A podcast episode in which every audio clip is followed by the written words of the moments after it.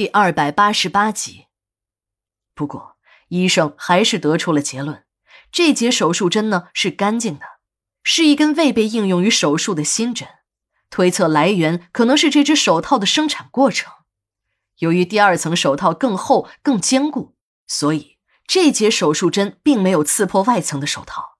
也就是说，小童手指的伤口没有被手术环境感染。我一听就明白了。这没针尖的手术断针能刺破厚厚的胶皮手套，都是小童自己惹的祸。如果不是他对张勇的尸体进行暴力破拆，用力太大，也不会出这样的事儿。想想自己也是，为什么那个时候没有阻止他？如果我及时的阻止他对张勇的尸体进行暴力破拆，就不会有这场虚惊了。小童一听，乐得差点没跳起来。可医生呢？最后又补充了一句：“呃，上面的呢，只是我们的推测。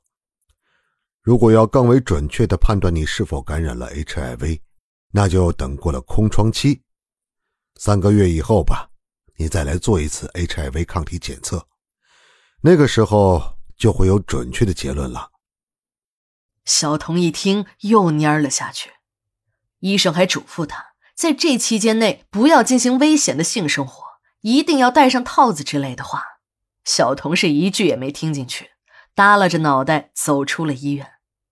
我还想再安慰这个师弟几句，但小童这时候来了男子汉气概：“师姐，道理我都明白，没事儿，感染上了，大不了也就是一死。我这样死，还算是为人民服务的烈士吧？人家古人都说了。”这人啊，固有一死。我的死虽然不能说是重于泰山吧，可和那些喝死的贪污犯相比，还算有点意义吧。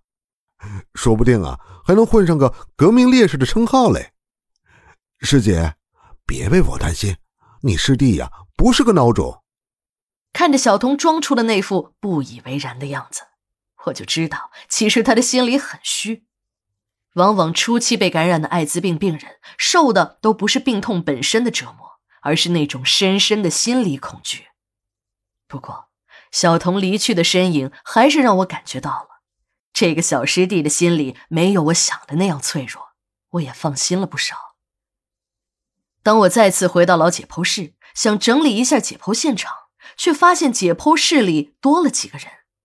那两个站在一边的男人，我认识。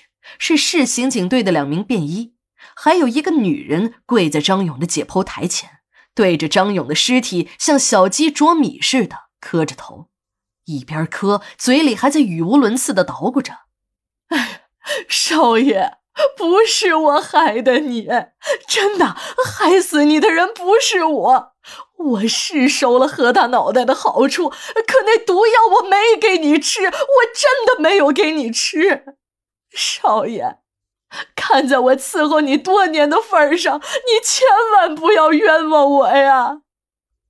这个五十多岁的女人话音颤抖，浑身哆嗦成一团，就差没瘫倒在地上了。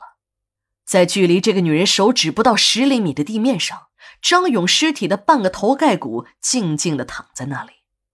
我这才明白，这个女人就是张家的保姆，是被警察请回来协助破案的。当然，说请那是好听一些，警察要请你，你没有不来的理由。但话说回来，配合警察办案呢，也是普通公民的责任。办案人员把保姆请到了殡仪馆，目的就是对张勇的尸体进行再一次的确认，看看能不能找出对破案有用的线索。没想到，这个女人一进老解剖室，看到张勇被解剖到一半开膛破肚，连脑袋都被开了瓢屎。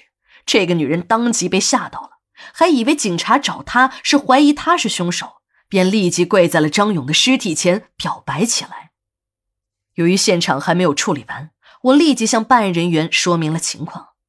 当办案人员要强行把这个女人带走时，这个女人一只手死死地抓住解剖台，说什么也不肯离开。非要把话和张勇说明白，好证明自己不是凶手。我走到保姆的面前，蹲下身，轻声告诉他：“张勇是个艾滋病患者，现在我正在解剖他的尸体。解剖的过程中，不可避免的会有病毒泄露。这种泄露对于没有任何防护的普通人来说，那是致命的危险。我的话还没说完呢，保姆那死死拉住解剖台的手便松开了，像弹簧一样的从地上跳了起来，一下子挣脱了警察的手，向老解剖室的门外跑去。